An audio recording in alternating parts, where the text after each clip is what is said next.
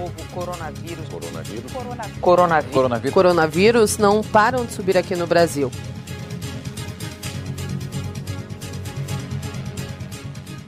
Então, hoje a gente está dando início a mais um podcast, a mais uma edição do nosso podcast, né, que trata-se aí de um curso abordando, né, o contexto do coronavírus e, ao mesmo tempo, um contexto também de capitalismo de barbárie e a crise civilizatória. É uma iniciativa ecossocialista e a nossa intenção é suscitar uma leitura complexa do mundo em que a gente vive, né, e, ao mesmo tempo, faça uma análise e proponha saídas sistêmicas, populares, pela permanência da vida humana na Terra. É, a gente hoje vai estar discutindo discutindo aí os limites planetários e o ponto de virada, né, o colapso como processo. Já concluímos outros dois episódios, né, o primeiro em que a gente discute a barbárie e a modernidade no século XX, a globalização e a alternativa ecossocialista, e um segundo que debateu o aquecimento aquecimento global, a perda de biodiversidade e o negacionismo. É, quem ainda não conferiu esses programas, né, a gente está disponibilizando nas principais plataformas, né, Spotify, Deezer, iTunes, é, YouTube. Para esse programa de hoje, para discutir conosco aí os limites planetários e o, o colapso, né,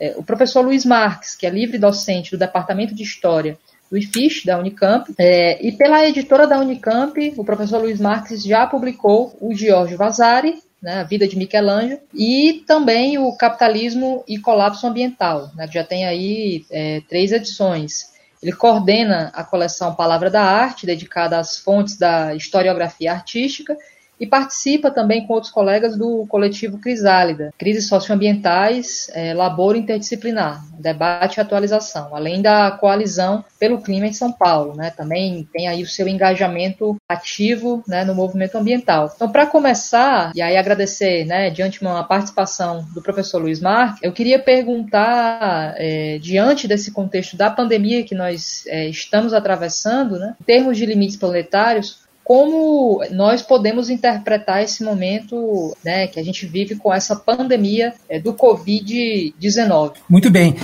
Então, boa tarde, Cecília. Muito obrigado pelo convite. Essa questão que vocês estão me colocando é uma questão é, extremamente, um pouco enigmática e é central. É, enigmática no sentido seguinte, quer dizer, ou, ou pelo menos aparentemente enigmática. Porque se vocês pegarem a questão da pandemia atual, claro, a pandemia atual está fazendo um estrago gigantesco é, em termos de custo de vidas, e não apenas eh, custo de vidas, já estamos chegando aí em mais de 320 mil mortes né, no planeta todo, mas também o sofrimento, todo o sofrimento que isso está tá gerando, materiais também, prejuízos materiais, etc, etc. Claro, é uma, é uma verdadeira ruptura né, no modo elementar de funcionamento da sociedade. Se nós pensarmos um pouco no passado, a gente vai ver que outras pandemias ocorreram, não digo nem as, as pandemias mais antigas, do tipo peste negra, a cólera no século XVI e XVII, tipo no século XX mesmo. Né?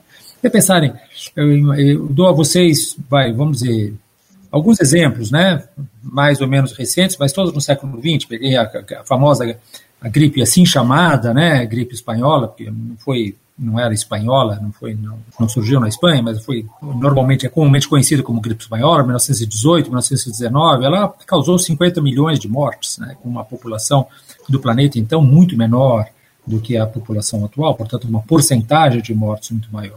Um exemplo ainda bem mais recente, né, quer dizer, mais recente, já na segunda metade do século XX, né, 1957, 58, houve essa famosa influenza A, tipo subtipo, né, K2N2, né, normalmente é chamada a pandemia da, da, da gripe asiática. É, ela causou, segundo estimativas, é, assim, há estimativas um pouco diferentes, mas as estimativas centrais são entre 2 e 4 milhões de mortes no mundo todo. E, e lembrem que em 57, 58, o mundo tinha um terço da população do que ele tem hoje. Né? Tinha alguma coisa da ordem de 2 bilhões e meio, hoje temos já mais de 7 bilhões e meio, portanto, proporcionalmente também, esses 2 a 4 milhões de mortes eram muito maiores em termos do impacto na população. Pandemia de 68, né, chamada gripe de Hong Kong, né, influência A, vírus é, subtipo H3N2, né? É, a famosa gripe de Hong Kong, ela matou um milhão de pessoas, pelo menos. Isso Isso numa estimativa baixa. E se a gente pegar, sei lá, o AIDS, né, o HIV, né, é, que começou em 81, desde 81 até agora, ela matou 32 milhões de pessoas, uma estimativa que pode ser inclusive conservadora, pode ser que sejam mais pessoas. Então, essas pandemias anteriores, elas causaram muito mais mortes, mas, por outro lado, elas não afetaram tão profundamente como a atual pandemia a resiliência né, das sociedades. As sociedades se recuperaram disso. Se vocês pensarem, por exemplo, peguem uma pessoa bem velhinha, vai, peguem uma pessoa como eu, né? nasci em 52, tá certo? Eu não me lembro, e nem meus pais falaram, da gripe de 57, 58, e nem da gripe de 68. Não me lembro. De 68 eu tinha 16 anos e não me lembro dessa, dessa gripe. E, na verdade, ela provavelmente não ficou na memória de praticamente ninguém. Essas, essas gripes é, agora estão sendo pesquisadas por causa da pandemia atual ou estavam apenas no círculo dos especialistas, dos estudiosos que discutiam questões de pandemias, né, epidemiologistas de forma geral. Eu tenho a forte impressão de que a pandemia atual ela vai ficar na memória para sempre das pessoas que tiverem sobrevivido a ela, digamos assim. Né? Se falarmos daqui a 10 anos, daqui a 20 anos, daqui a 40 anos, as pessoas vão se lembrar ainda né, dessa pandemia, porque ela marca muito mais profundamente o imaginário da sociedade, não é do que as pandemias anteriores. Né? Então eu diria que há três razões, digamos assim, maiores, que de alguma maneira explicam por que a pandemia atual golpeia né, de modo muito mais brutal e muito mais duradouro a sociedade contemporânea do que as, as pandemias anteriores que eu vi de, de lembrar. Né? Acho que a primeira razão é uma questão claramente, vamos dizer assim, do estágio atual do capitalismo global. Né? Quer dizer, a partir dos anos 80, a globalização extrema da economia, né? a partir do, né, do, da tristemente famosa década do Reagan e da Thatcher, né? Reagan nos Estados Unidos e Thatcher na Inglaterra, é, houve um processo de desmonte muito grande né, da social-democracia, das sociais-democracias, dos projetos sociais-democratas, é, que haviam se instalado sobretudo na Europa, mas não apenas na Europa, mesmo no Brasil havia ainda alguns projetos de maior, vamos dizer assim, é, que contemplavam um pouco mais a questão social na economia. Ó, essa, essa globalização extrema, isso que nós depois viemos a chamar de neoliberalismo, né? essa, essa globalização ela, ela tornou muito mais interdependente e, portanto, muito mais vulnerável à economia global, às pessoas, às sociedades de forma geral, muito mais vulnerável a perturbações do tipo como uma epidemia, por exemplo, uma pandemia, né? Vulnerável no sentido das cadeias industriais, vulnerável no sentido agropecuário, né? produção de alimentos, e nas cadeias de serviço, né? Pense no turismo, pense na aviação, etc, etc. Então, a primeira questão que, nos, que, que a gente tem que lembrar é isso, né? Quer dizer, a pandemia atual, ela rompe muito, uh, ela esgarça e rompe muito fortemente todo esse sistema econômico que é extremamente uh, interdependente e, por ser extremamente interdependente, ele é muito vulnerável. Então, essas crises né, que estão se abatendo sobre a sociedade, exigem hoje reações políticas que são absolutamente inadiáveis, né? Que têm que ser globais, que têm que ser, porque são problemas globais e, portanto, elas têm que ter uma reação global. Não adianta apenas um país assumir as suas responsabilidades, é preciso que haja um conserto né, nessas responsabilidades. Mas, ao mesmo tempo que isso está ocorrendo, essas próprias crises dividem ainda mais a sociedade. Né? Então, há hoje um, uma divisão em campos né, é, que são que se opõem, que se confrontam, né, que são cada vez mais aguerridos né, e que são cada vez mais incomunicáveis. Quer dizer, de um lado você tem o, establishment estatal corporativo, digamos assim, né? A gente não pode nem mais falar que sejam as corporações ou que seja o Estado, eles estão tão, tão interdependentes, tão interligados, né, que nós podemos falar de um establishment estatal corporativo. Digamos. Pensem no caso do Brasil, por exemplo, a Petrobras, mas o caso da Rússia, por exemplo, né, todo o sistema energético eh, baseado em combustíveis fósseis, das dez maiores petroleiras do mundo, em termos de reservas, sete são estatais. Dizer, então, não é propriamente Estado que se pensa como uma corporação. Né? Portanto, eu diria mais essa questão do establishment estatal corporativo. E esse establishment estatal corporativo está determinado a manter a qualquer custo, não importa, a engrenagem é, atual, né? a engrenagem daquilo que eles chamam de business as usual, né? ou seja, manter uh, o mais do mesmo, né? manter no futuro aquilo que vem sendo feito no passado. E eles estão agora avançando os peões deles, né? Enquanto a pandemia se desenvolve, eles estão já tentando é, criar é, mecanismos que garantam né, os interesses deles, seja no sistema energético, seja no sistema alimentar, né, seja no sistema. E quando eu falo em sistema alimentar, eu falo desde todas essas, essas mega corporações, né, do tipo são cinco hoje, né? Chem China, né? A Singenta, é, a Monsanto, a Bayer, que acabou de comprar a Monsanto e assim por diante, é, e para que, que dominam tudo, dominam as sementes, dominam o agrotóxico, dominam todo o sistema de circulação dessas mercadorias, daquilo que se chama soft commodities, né, ou seja, que são essas, essas é, as, as, mercadorias, as commodities agrícolas, né, soja, o trigo, milho, café, etc. Então eles estão trabalhando para que nada mude. No outro lado, nós, né, a sociedade, digamos assim, é, e, e, em todo caso, setores crescentes da sociedade, né, é, um pouco mais é, orientados pela percepção científica, percebem, chegaram, estão conscientes né, de que nós chegamos a um limite, além do qual nós não vamos poder mais avançar. É, não podemos mais avançar e é muito claro isso, né? Mesmo que nós pensemos que é, a globalização tenha trazido alguns benefícios, pode ser, eu não discutiria que ela não tenha trazido alguns benefícios. Mas o problema é que os malefícios que ela, que ela já tem trazido hoje são muito maiores do que os, eventuais benefícios. Né?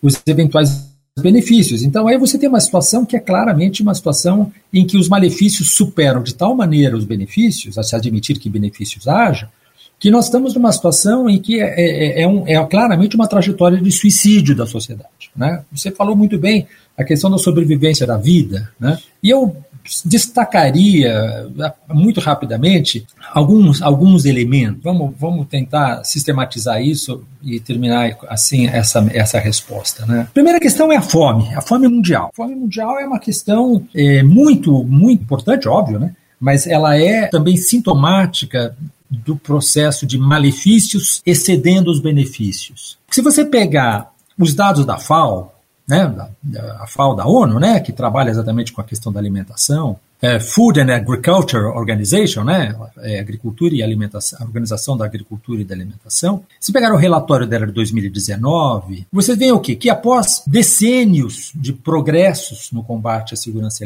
alimentar, é, é muito claro isso, quer dizer, a, a, insegurança alimentar, ou seja, a fome e a subnutrição, com vários níveis né, de estresse, elas vinham diminuindo muito fortemente, embora a níveis, embora numa rapidez decrescente, mas ela vinha diminuindo. Nos últimos quatro anos, né? 2015, 2016, 2017, dois, nos últimos cinco anos, quero dizer, é, até, até 2019, ela, ao contrário, a fome começou a aumentar cada vez mais. Isso é, caracteriza já uma tendência de maior vulnerabilidade, e não apenas na África, que é, em geral, o continente mais vulnerável, mais atingido por isso, mas não, também na Ásia também na América do Sul. Uma, houve uma avaliação agora, acabou de ser feita, né, do Global Report on Food Crisis, né, GRFC, né, que acabou de ser publicada agora, a quarta avaliação deles, em 2020. Segundo essa avaliação, muito recente, é, dizem que mais ou menos 183 milhões, cerca de 183 milhões de pessoas em 47 países foram classificadas em condições de estresse alimentar, né, que, é, que eles chamam de fase 2, né, com risco de descambar para uma crise, seria a fase 3, ou para uma crise aguda, que seria a fase né, de fome. Isso, esse risco ocorrerá esse risco existe diante daquilo que eles chamam de um choque ou de um estressor adicional. Né? A atual pandemia é exatamente esse choque adicional. Então, nós podemos claramente perceber que a primeira questão é que nós estamos num processo explosivo de aumento da fome no mundo. A, o, o, o, Banco Mundial agora acabou de publicar ontem um relatório dizendo que nós estamos agora com uma expectativa imediata de um aumento de 60 milhões de pobres a mais no mundo. Né? De pobres que vão desde pobres até extrema pobreza. 60 milhões de imediato a mais. Você vê claramente isso, por exemplo, acontecendo nos Estados Unidos Estados Unidos tinha o menor nível de desemprego no, eh, na história dos Estados Unidos, ou na história recente dos Estados Unidos, estava com 3% de desemprego. Né? Em dois meses, ele passa de 3% para 14,7% de nível de desemprego, com 37 milhões de pessoas eh, inscritas é, no, no seguro-desemprego nos Estados Unidos. Pegar os Estados Unidos, que é uma economia extremamente flexível e resiliente, né? pensar no Brasil, talvez as coisas, os dados ainda não estão próximos para de nós, não estão publicados, mas no Brasil a situação vai ser ainda pior. Então, a primeira questão é essa, certo? Quer dizer, um aumento da pobreza e um aumento da fome. Isso certamente. A segunda questão é, é evidentemente, o aquecimento. Né? O aquecimento global, a emergência climática, que é violentíssima. Né? O Brasil é, é um país especialmente vulnerável em relação a isso, porque o Brasil é um país agrícola e, portanto, ele é muito mais vulnerável que países com uma industrialização mais madura, porque nós dependemos crucialmente do comportamento do clima para gerar, para gerar uh, agricultura. Ora, o que, aconteceu? O que está acontecendo no planeta? Não vamos falar ainda do Brasil, né? O que, que aconteceu no planeta? Né? Nós já estamos nos. Já, já é inevitável um aquecimento de 1,5 e provavelmente de 1,5 a 2 graus Celsius acima do período industrial. Né? Aquecimento médio, né? Global. Eu falo aquecimento médio global, terrestre e marítimo, superficial, combinados, né? Acima do período pré-industrial. E os últimos seis anos, né, se pegar 2015 a 2020, 2020, os dados que já existem nos quatro primeiros meses de 2020, mostram o quê? Mostram que esses seis últimos anos são os mais quentes dos últimos 12 milênios. Quando você fala em 12 milênios, ou seja, o Holoceno, né, essa época geológica Holoceno, é basicamente a história da civilização humana. Então nós estamos numa situação em que a civilização humana jamais confrontou. E, ela, e essa situação tende a piorar agora com muita rapidez e mesmo em aceleração. O terceiro ponto, vamos dizer, o terceiro ponto, né? Primeira questão da fome, segunda questão do clima, né? A terceira, o sistema alimentar. O sistema alimentar globalizado, o Brasil, por exemplo, é uma peça fundamental desse sistema eh, alimentar globalizado, que é um sistema absolutamente destrutivo, baseado em proteínas animais. Né? Tem uma, uma associação que se chama Global Forest Watch, que examina exatamente as coberturas arbóreas no mundo a partir de satélites. E eles mostram o quê? Que de 2001 a 2018, houve uma supressão de cobertura arbórea no mundo de 3,61, 3 milhões 610 mil quilômetros quadrados. Isso significa mais ou menos metade da área do Brasil foi suprimida, quase metade da, hora, da área do Brasil foi suprimida. É, tinha árvores e não tem mais entre 2001 e 2018. Isso é, é alguma coisa que eh, tem consequências que não dá tempo nem aqui de a gente examinar, nem superficialmente, mas são consequências catastróficas para a biodiversidade, para o clima, para a nossa vulnerabilidade em relação às próximas pandemias. Particularmente, eu acho que há um, um, uma questão muito importante dentro dela, que é o sistema de pesca industrial, né? sistema de pesca industrial que é extremamente monopolizado e que está praticamente demolindo as populações de peixes no mundo. Quer dizer, as projeções são de que em 2050 não tenha mais peixe no, no oceano. Pode parecer ficção científica, mas infelizmente não é ficção científica. Existe um grande estudioso disso, trabalha numa universidade lá em Ontário, chama-se Daniel Pauli. Acaba de publicar publicar um livro de, em 2019 exatamente sobre essa questão, mostrando quanto há um processo de verdadeiro dizimando as populações de peixes. As populações de peixes estão crescendo 2% ao ano, isso já desde 2012, e, eh, portanto, nós estamos numa situação em que o futuro dos oceanos está criticamente ameaçado declínio catastrófico da biodiversidade, né? as populações de vertebrados estão desaparecendo muito rapidamente, e isso pode levar à extinção de um milhão de espécies nos próximos poucos decênios. É um relatório do IPBS, que foi feito em 2019. São, são relatórios feitos por cientistas que são, em geral, vejam, muito, muito cautelosos, né? muito conservadores nas suas projeções, no sentido em que eles têm. A coisa que o cientista mais tem medo é de errar no sentido do exagero. Né? Então, a gente, em geral, quando tem essas projeções, a gente sabe que essas projeções estão mais tendenciosas para o lado do conservador, para o lado da cautela, né? do lado da cautela.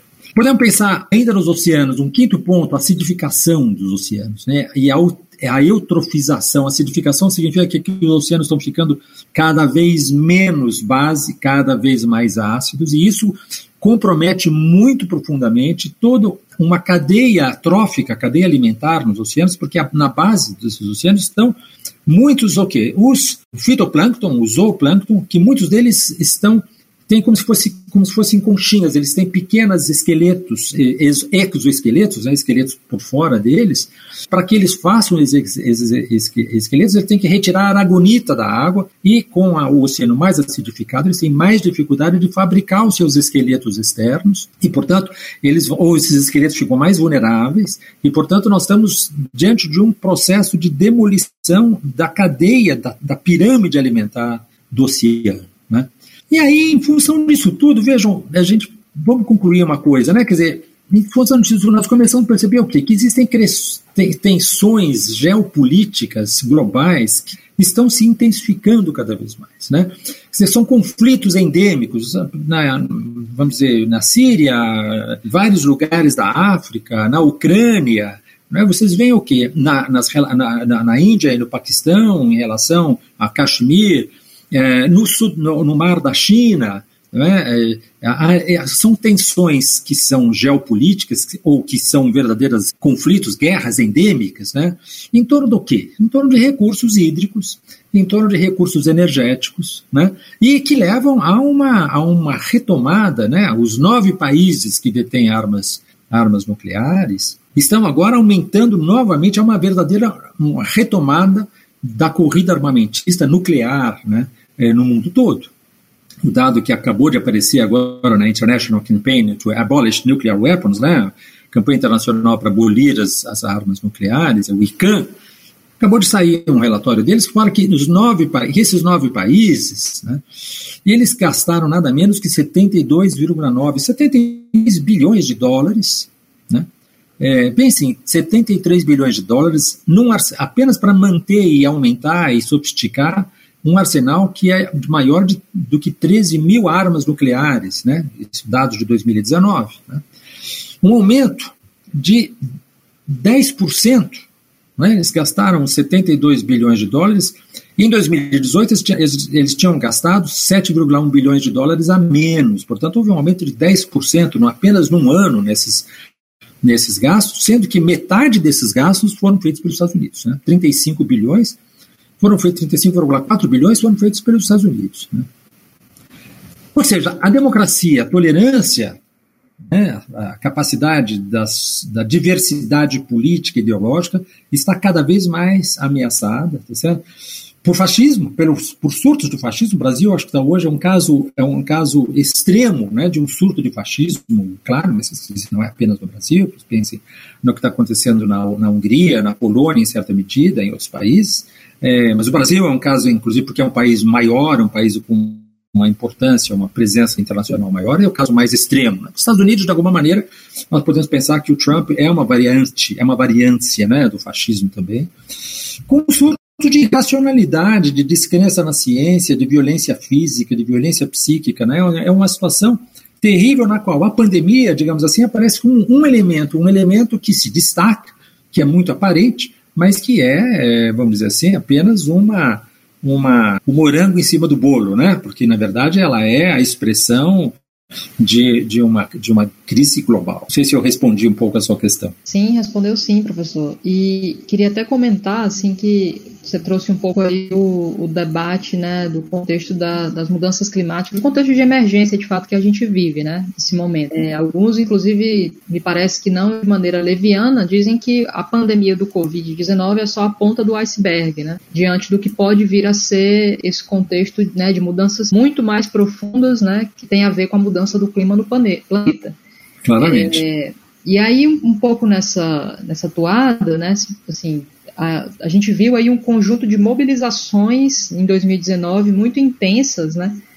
Quer dizer, é, é, milhões de, de pessoas às ruas, né? Sobretudo com muito destaque, muito da juventude, né? Eu queria perguntar é, é, como os governos, né, de todo mundo e, e as grandes corporações, elas estão né, se, se portando em relação a esse clamor, digamos assim, popular é, que a gente tem visto aí, né, reocupar o espaço é, da rua. Sim, olha, é, eu acho que a primeira coisa que a gente tem que pensar nisso tudo que você está falando, que eu acho é, muito oportuno e muito preciso, a primeira coisa, talvez pensar um pouquinho, o que, que é essa ideia, né, que se fala muito, né, essa ideia é, de que o planeta, digamos assim, está lançando, né, ou tem uma resposta do planeta. Acho que é certamente que é, mas a gente tem que talvez ter uma certa cautela no uso da linguagem, porque parece que o planeta é uma pessoa, digamos, né? E que ele está respondendo a nós, né? É claro, existe essa teoria de Gaia, é muito interessante, ou seja, pode se pensar o planeta como um sistema autorregulatório, mas ele não é um, um sujeito, né? Um indivíduo, digamos assim, que responde a nós. O que eu acho que a gente tem que pensar, né? É que é, é uma maneira, assim, é uma maneira de falar esse fenômeno mas acho que talvez a, a quem tem, quem formulou isso melhor é um estudo que foi publicado. Eu até gostaria depois de passar para vocês, se depois vocês tiverem, quem estiver ouvindo essa nossa conversa, tiver interesse, depois eu passo essa, essa, essa referência, porque é uma referência crucial, sabe assim, é o trabalho mais bem feito que foi, que foi publicado até agora, por quatro pessoas. É, não importa o nome delas, Joseph Setelli, Sandra Dias, Eduardo Brondizio, Peter Dazak. Isso não, não, não diz nada a ninguém, mas eles escreveram um artigo a convite do IPBS. O IPBS é como se fosse o IPCC né, da biodiversidade. Ele é o grande coletivo científico que avalia as questões da biodiversidade, dos serviços ecossistêmicos atualmente. Então, o IPBS convidou esses quatro estudiosos a, publicar, a fazer um estudo sobre isso. E eu vou ler para você duas ou três frases desse artigo, porque como, como ele começa, eu acho que ele começa de uma maneira que é uma lição muito certeira. Ele fala: há uma única espécie responsável pela pandemia Covid-19. Nós né? nossa, a nossa espécie. Assim como com as crises climáticas e o declínio da biodiversidade, as pandemias recentes são uma consequência direta da atividade humana, particularmente do nosso sistema financeiro e econômico global, baseado num paradigma limitado que preza o crescimento econômico a qualquer custo. Então, eles falam de desmatamento crescente, expansão descontrolada da agropecuária, cultivo e criação intensivos, mineração, aumento da infraestrutura, exploração de espécies silvestres criaram o que eles chamam uma tempestade perfeita para o salto de doenças da vida selvagem para as pessoas, ou seja, para zoonoses. Né? Zoonoses, zoonoses são todas as infecções que passam de uma espécie para espécie de qualquer outra espécie para a espécie humana, inclusive as espécies que nós criamos brutalmente, por exemplo, como o gado, né? ou como as criações de galinhas, etc, etc que são espécies intermediárias entre as espécies silvestres e nós, porque nós já temos contato muito tempo com elas e, portanto, elas são mais susceptíveis de passar esses vírus para nós. Né? E o que eles insistem, Cília, é que acho que é muito importante, é que essa, essa questão que nós criamos né, é apenas o começo. Né? Eles falam, isso pode ser apenas o começo. E eu termino com essa citação. Embora se estime que doenças transmitidas de outros animais para humanos já causem 700 mil mortes por ano, é vasto potencial para pandemias futuras. Acredita-se que 1,7 milhão de vírus não identificados, dentre os que sabidamente infectam pessoas, ainda existem em mamíferos e pássaros aquáticos. Qualquer um desses 1,7 milhão de vírus, que nós não ainda codificamos, pode ser o que eles chamam de a doença X, ou seja, a doença que potencialmente pode ser ainda mais perturbadora e mais letal que a Covid-19. O que, que nós podemos fazer em relação a isso? A primeira coisa que nós temos que fazer, é claro, nós temos que diminuir radicalmente a nossa dieta baseada em proteínas animais. O ideal seria a, a, o vegetarianismo generalizado, mas não é preciso necessariamente o vegetarianismo para essa questão. A questão dos direitos animais é um outro departamento, a gente pode até conversar. Do ponto de vista das pandemias, nós temos que radicalmente diminuir a nossa ingestão de nutrientes baseados em uh, animais. Né? Se eu tivesse que apontar para você quais são os dois fatores mais, as maiores, duas maiores anomalias, as duas maiores causas do, da nossa trajetória de colapso, uma é o uso de combustíveis fósseis. E a outra é essa, essa combinação nefasta de desmatamento para criar exatamente espaço para a, pecuária com, uh, com, a, com a, a exportação. O Brasil hoje já é o país é o, é o, país que mais exporta carne de gado bovino do mundo. 20% das exportações é, de, de gado bovino é, provém do Brasil.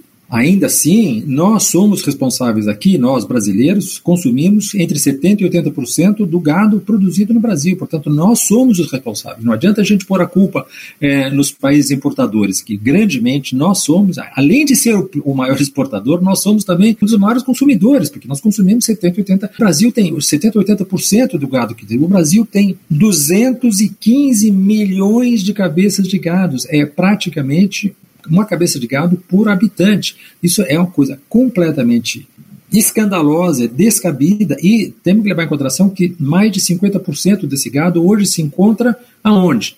No Cerrado e na Amazônia, ou naquilo que restou do Cerrado e naquilo que restou da Amazônia, com as consequências que virão a, a galope, a gente pode estar certo disso. Esse, essa, esse sistema é um sistema suicida, nós vamos ter crises hídricas fundamentais, porque os grandes aquíferos do, do centro do Brasil, eles existem porque existe um, toda uma manta vegetal em cima que, que mantém esses, esses, esses é, aquíferos. E esses aquíferos são fundamentais porque eles são os aquíferos que alimentam as grandes bacias hidrográficas do Brasil Central, inclusive do, do, do São Francisco. Então, nós estamos realmente serrando o galho sobre o qual nós estamos sentados. Né? Nós vamos pagar um preço altíssimo. Por o quê? Por uma atividade que é destrutiva e que enriquece quem? Uma meia dúzia de pessoas, que são quem? São os caras, são as grandes, as grandes corporações do agronegócio. Então, é, é, claro que a situação é extremamente preocupante nesse sentido. 2020 é um, é, é, é um ano, é um ano fundamental, sem dúvida nenhuma. Veja, o, o, o, o IPCC, áreas, todos os, os, os, relatórios, nós estamos já no quinto relatório, né? O IPCC elabora cenários, né? modelos climáticos com cenários específicos de previsão da evolução ao longo do século do aquecimento global. Né? Ele, hoje há 196, né? o IPCC traçou 196 cenários. Nenhum desses cenários, nenhum deles, admite que se possa ter um aquecimento médio global entre 1,5 e 2 apenas graus Celsius em relação ao período pré-industrial, se as emissões de gases de efeito estufa continuarem além de 2020. Portanto, 2020 é claramente um, uma data limite. Nós temos que começar a diminuir essas emissões a partir de 2020. E quando se fala diminuir, significa diminuir muito significa diminuir 7,6% ao ano, todos os anos, até 2030, de maneira que nós tenhamos a metade dessas emissões em 2030, das emissões de 2018, tem que cair pela metade em 2030, e tem que chegar a zero líquido, ou seja, acima do que que o sistema Terra pode, pode absorver, em 2050, significa diminuir 7,6%. Bom, a pandemia teve uma função, nesse caso, né, de decrescimento econômico forçado, violenta. Nós, o, o, a Agência Internacional de Energia eh, projetou uma diminuição de 7 a 8%, de 8% ou de quase 8%, eles dizem. As emissões, por causa, obviamente, né, porque diminuiu, eh, diminuiu brutalmente né, as, as demanda de energia por causa da crise econômica, essa crise econômica que é brutal, é uma crise que, da qual não sei, acho que isso a gente tem que depois conversar um pouco mais, não sei aonde, quando nós vamos nos recuperar essa crise, se é que nós vamos nos recuperar dessa crise,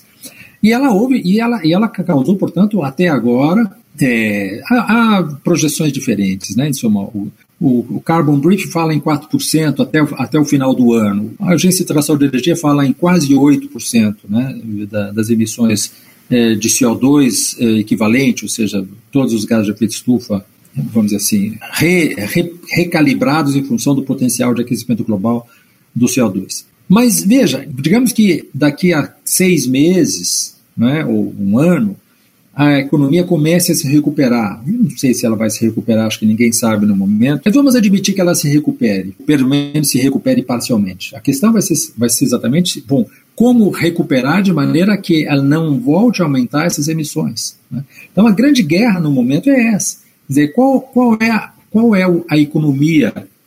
Como é que nós devemos pensar a economia não é, é pós-pandemia? E eu acho que aí a questão mais importante é essa, quer dizer, qual é a sociedade de, pela qual nós temos que lutar depois da, eh, depois da pandemia. Agora nós temos que, de alguma maneira, lutar para que a pandemia mate o menos um menor número de pessoas, para que a pandemia, a pandemia seja, digamos assim, controlada.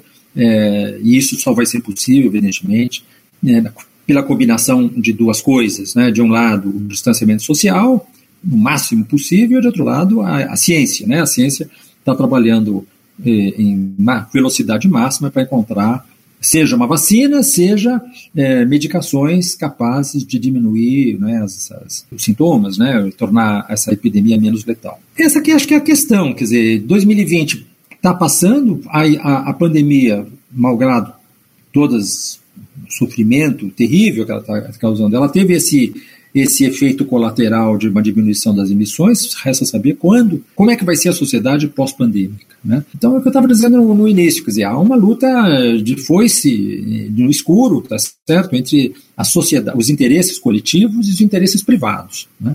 Os interesses privados querem manter a taxa de lucro, né, os bancos, as grandes corporações, etc., etc., o paradigma básico do crescimento econômico a qualquer custo, e de outro lado nós, né, a sociedade. Né, a sociedade ela tem que se reinventar. Né.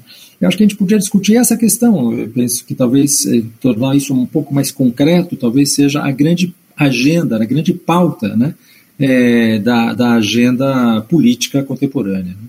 É, um pouco comentando justamente nesse, um pouco nesse sentido, né, que você apontou aí nessa, nessa segunda fala, né, nessa segunda intervenção, acho que trouxe aí elementos quando tratou a questão da Amazônia, né, sobretudo por se tratar de um bioma é, que está no território brasileiro e que vem sendo profundamente atacada por esse, esse governo, né, e, e os seus, né, conjunto né, é, desses setores que estão aliados né, e que avançam em, em direção à Amazônia, à sua fronteira, né, um território aí é, de muita biodiversidade, né, de grande produtividade ecossistêmica, de uma riqueza biológica muito grande.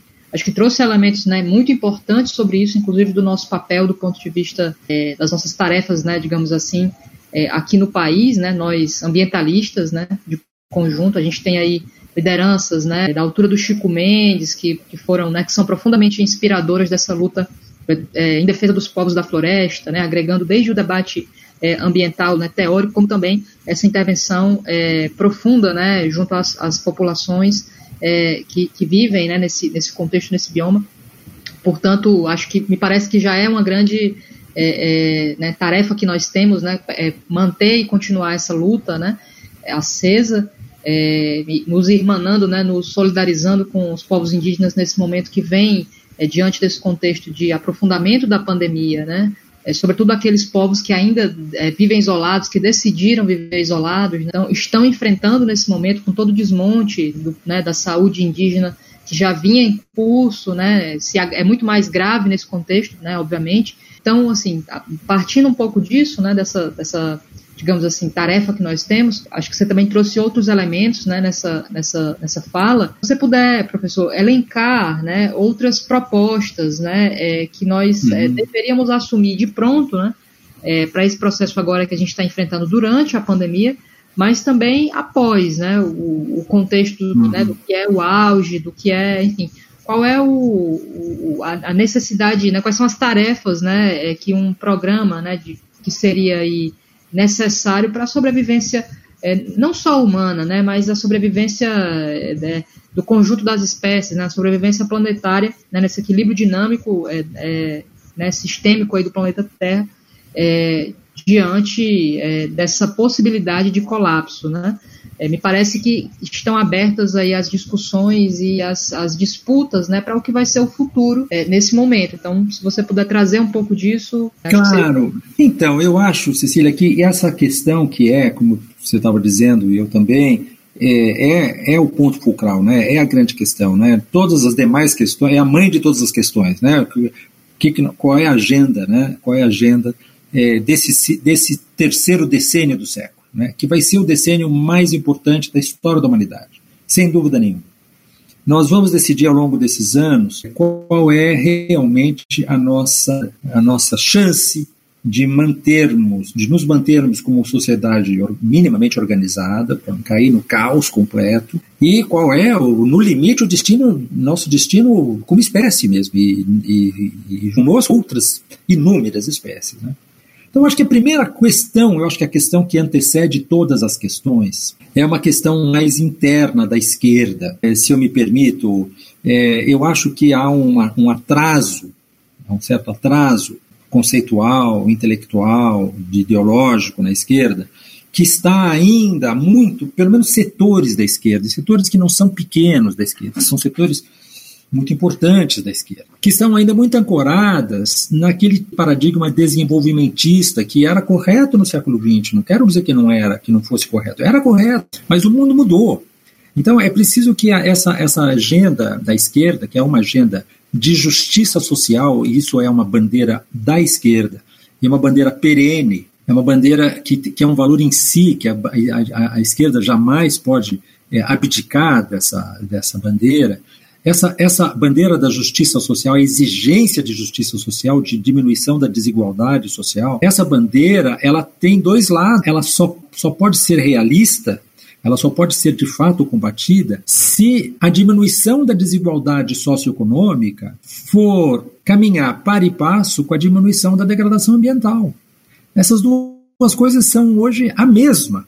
E eu acho que a esquerda, às vezes, às vezes não, muito frequentemente, ainda não está percebendo o quão, o quão unitário são esses dois aspectos da luta. Então, te dou um exemplo que é um exemplo que divide muito as águas e que nós temos que enfrentar é, com, explicitamente, quer dizer, a questão da Petrobras. Né? As pessoas ficam, a esquerda fica defendendo a Petrobras. Eu entendo que se defenda a Petrobras, ninguém quer dar o petróleo para os loiros lá do, dos Estados Unidos, não é esse o ponto, é claro. Mas a ideia de que o petróleo possa ainda gerir, gerar prosperidade para o país é um equívoco fundamental da esquerda. Quando Lula falava no comecinho do, do, mandato dele, que nós tínhamos tirado o bilhete, o, o bilhete premiado com com a, a, o petróleo do, do, do pré-sal, isso é um equívoco fundamental. Eu entendo que o Lula, naquele momento, pôs até pensar dessa maneira, mas a, a ciência já estava mostrando naquele momento que é, o petróleo é realmente, hoje em dia, uma, uma âncora que nos leva para o fundo do poço. E não, ao contrário, um mecanismo que possa nos, nos trazer prosperidade. Claro que o petróleo pode ser é, ainda relativamente imprescindível, mas tão somente para você transitar rapidamente para outro modelo de, de, energia. Te dou um exemplo, esse exemplo, tá certo? Quer dizer, o, o, o, petróleo é nosso, tudo bem, se em 37 o Monteiro Lobato falava isso, beleza, que o petróleo seja nosso, mas para quê? o petróleo. Só se for para nós usarmos o petróleo como uma alavanca para sair dele. E quanto menos petróleo nós produzirmos, menos nós vamos ter que enfrentar problemas que já são hoje quase intransponíveis. A primeira questão é essa, quer dizer, a esquerda acho que ela tem que se repensar dentro desse quadro mais amplo atual, que é um quadro no qual o social e o ambiental vêm juntos, né? vêm juntos completamente, são indissociáveis, eles se pressupõem reciprocamente. Né? Então, é claro, por exemplo, vamos pensar na questão, na questão social. Renda mínima, óbvio, é preciso uma renda mínima universal, isso é evidente. Investimento na infraestrutura sanitária, claro. É, inclusive porque ela, ela diminui o impacto ambiental, não apenas por causa do bem-estar, à saúde das pessoas, mas por causa é, da, da, porque isso também implica numa menor, numa menor, menor impacto ambiental. As pessoas não vão jogar é, os seus dejetos nos rios, né, ou em fossas sanitárias, e nem vão consumir água que está infectada por esses dejetos, mas vão ter, ao contrário, portanto, uma, uma, uma assistência médica hospitalar nem precisa aumentar tanto se você tiver esse tipo de infraestrutura sanitária bem desenvolvida. Educação de qualidade em todos os níveis, garantida pelo Estado, óbvio, isso é uma bela bandeira da esquerda que precisa ser levada adiante.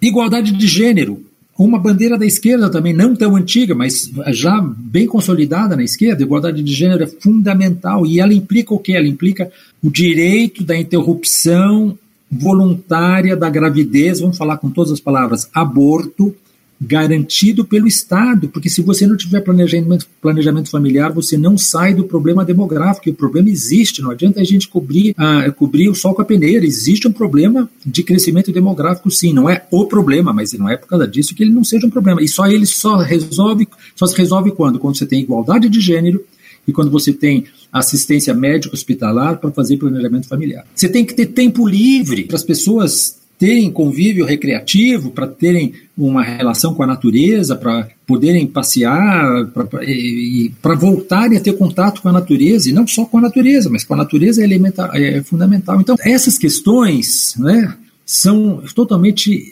interligadas e indissociáveis da questão ambiental. Né? As coisas são, elas têm que se pensar agora juntos. Né? Vamos dizer, quais são as né, isso aí, digamos assim, uma resolução dentro de uma formulação dentro da esquerda, mas de forma geral, nós temos que sair, do, nós temos que sair dessa civilização termofóssil, nós temos que sair, não tem jeito. E, e, e, isso não, isso vem com preço, vem com custo. Porque por que, que o petróleo é tão difícil de sair? Porque, entre aspas, o petróleo é muito bom.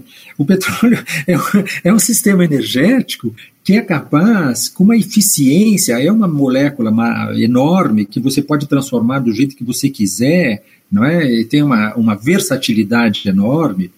Agora, ele só vai trazer agora sofrimento, só vai trazer mais aquecimento global, só vai trazer mais poluição, só vai trazer mais crise sanitária e, portanto, só vai trazer mais pobreza, ele não vai mais trazer riqueza. As pessoas têm que pensar exatamente que o petróleo, nós devemos muito ao petróleo, mas se nós não abandonarmos o petróleo a tempo, nós vamos eh, nos eh, vamos entrar em, em colapso mesmo.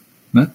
É, e aí a questão da mobilidade, por exemplo, nós temos que ter um sistema de transporte coletivo né, de alta qualidade, temos que abandonar o carro, né, temos que abandonar o automóvel e outros veículos individuais, transporte de mercadoria para o caminhão, tudo isso tem que desaparecer, mas desaparecer a toque de caixa. Então esse é um elemento fundamental do programa de governo. Nós temos que transitar para um transporte coletivo eletrificado, né, um transporte coletivo ferroviário eletrificado de alta densidade, de alta qualidade, para transportar pessoas e mercadorias. É, essa é uma questão fundamental. Outro ponto que eu acho que é fundamental, né? Estou falando dos pontos que são, assim, para mim, os mais importantes, né? O, o, abandono desse que eu já falei mais de uma vez, né? Esse sistema alimentar globalizado nosso que é completamente maluco. É um sistema qualquer criança pode entender que não tem sentido você produzir soja é, no Mato Grosso para alimentar o porco na China. Qualquer criança pode entender que não é assim que o sistema global pode funcionar.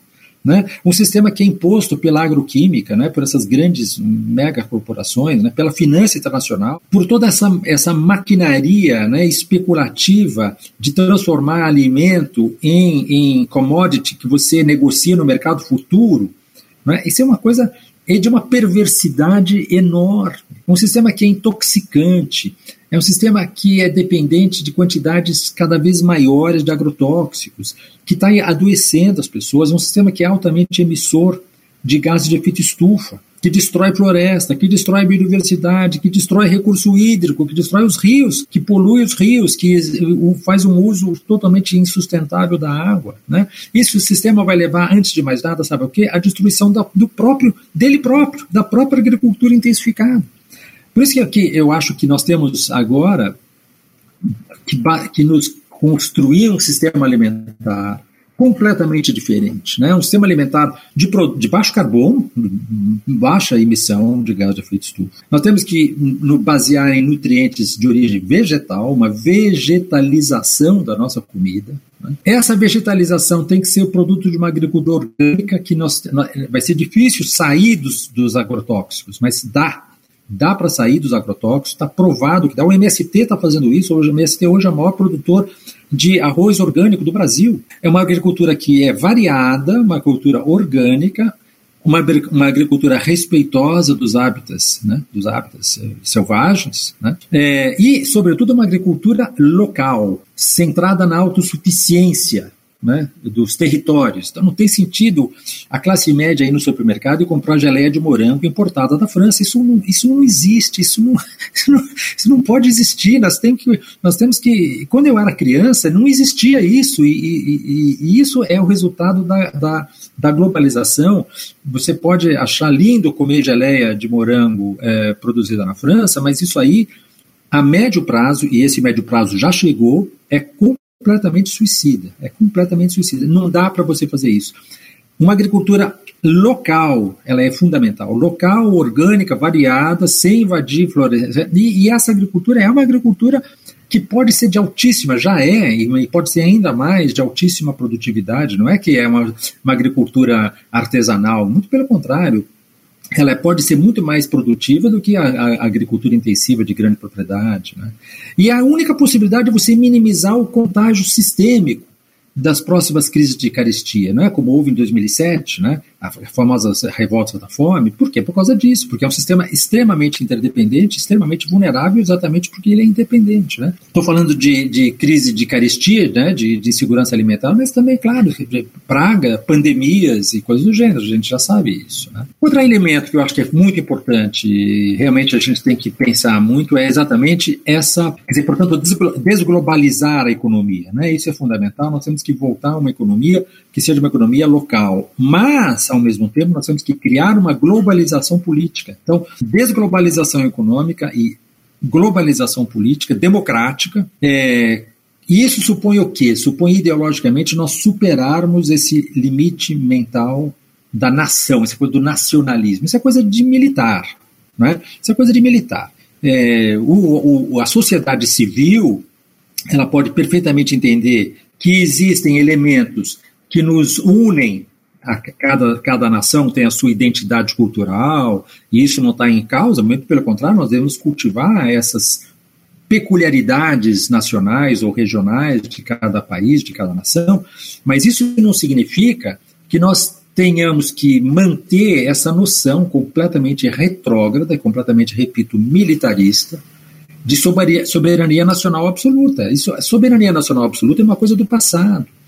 Hoje nós temos que ter uma soberania nacional relativa dentro de um sistema global democrático, mas que seja capaz de proibir que há atividades econômicas de cada país que sejam atividades destrutivas. O Canadá tem as, as areias betuminosas, não é porque ele tem areias betuminosas que ele pode se permitir é, explorá-las.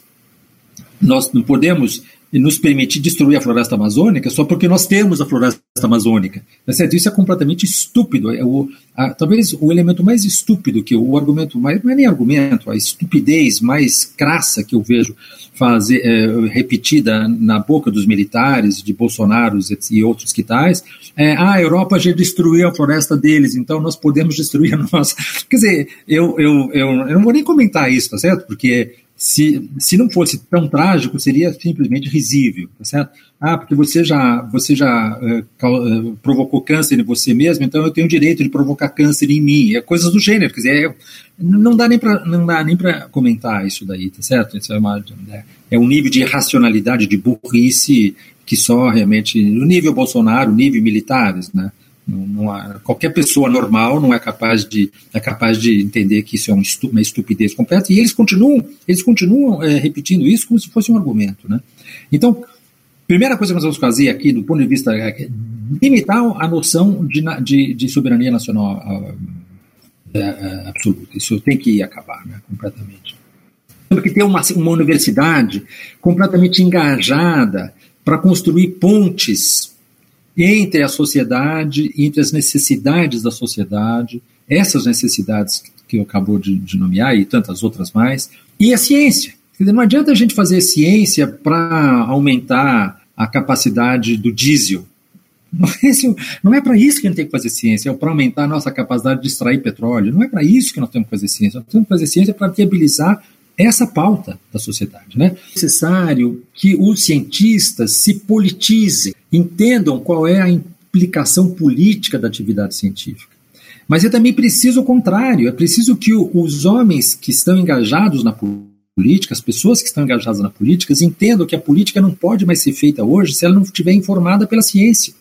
Então precisa ter um casamento aí entre o cientista e o político, e esse casamento é fundamental. Né? A gente não pode mais tolerar, dentro da esquerda, dentro da política em geral, ignorância científica crassa.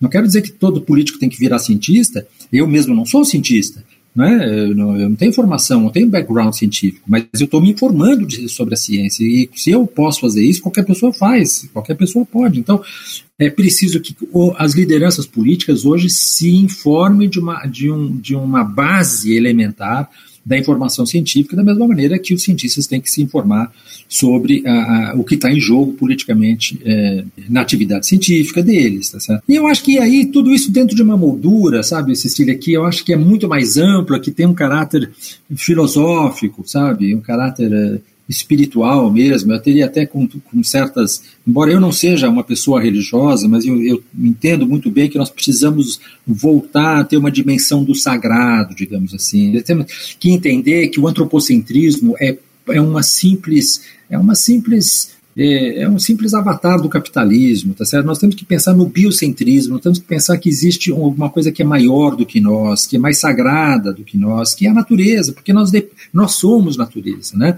Então nós temos que pensar num biocentrismo, temos que pensar que a nossa atividade, que a atividade da sociedade, ela tem que se redefinir numa outra posição em relação à biosfera. Né? Isso é uma coisa filosófica, não é um programa político assim, ah, o que, que nós vamos fazer, mas é uma questão que de alguma maneira informa a, a, a concepção política né, do que significa uma mudança política maior, mais ampla da sociedade.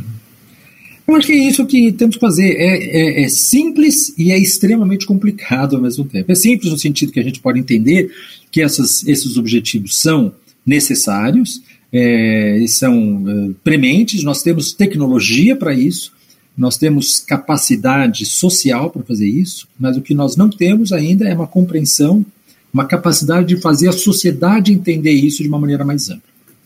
E acho que essa, se nós trabalharmos nesse sentido, a gente ainda consegue evitar o pior, né? Porque evitar prejuízos nós já não poderemos mais, mas ainda possibilidade de nós eh, nos adaptarmos às, às, às grandes os grandes impactos que virão inevitavelmente pela frente, mas se nós tivermos a capacidade de nos organizar politicamente, informado pela ciência, dentro de um espírito de solidariedade, é, numa concepção mais moderna do que significa ser de esquerda hoje, eu acho que a gente consegue ainda sair desse buraco vivos, digamos assim. E aí temos futuro, né? Temos um futuro. Bom, é, primeiro agradecer né, a todas as, as intervenções né, nesse conjunto é, desse programa. Acho que as contribuições todas né, são muito relevantes, é, sobretudo quando a gente se coloca né, esse desafio de, de pensar é, como a gente atravessa né, e consegue, é, com todos é, esses objetivos, né, um, um pouco dessa perspectiva, e aí que você trouxe um pouco no final da fala, né, somos natureza, né, é, inclusive é, buscando superar né, a alienação é, entre o ser humano e a natureza, né, já que somos parte dela. É, Exato. É o nosso, né, o nosso horizonte. Então, queria agradecer é, em nome aqui da, da construção do nosso programa, nossa construção coletiva, e convidar todo mundo também para quem quiser, né, aprofundar um pouco a discussão. Nosso papo aqui hoje foi, foi breve, né, em relação a a tudo que a gente vem refletindo, e aí em especial o professor é, Luiz Marques. Então, quem quiser conhecer mais, é, pode procurar né, o livro dele, é, Capitalismo e Colapso Ambiental, que já, já encontra-se né, aí na sua segunda, segunda edição. Né? Terceira, terceira. Terceira edição, que foi publicada é, pela editora da Unicamp. Né? Então, fica aí também o convite para o aprofundamento né, desse, desse conjunto de questões que hoje também o professor pôde trazer aqui para nós.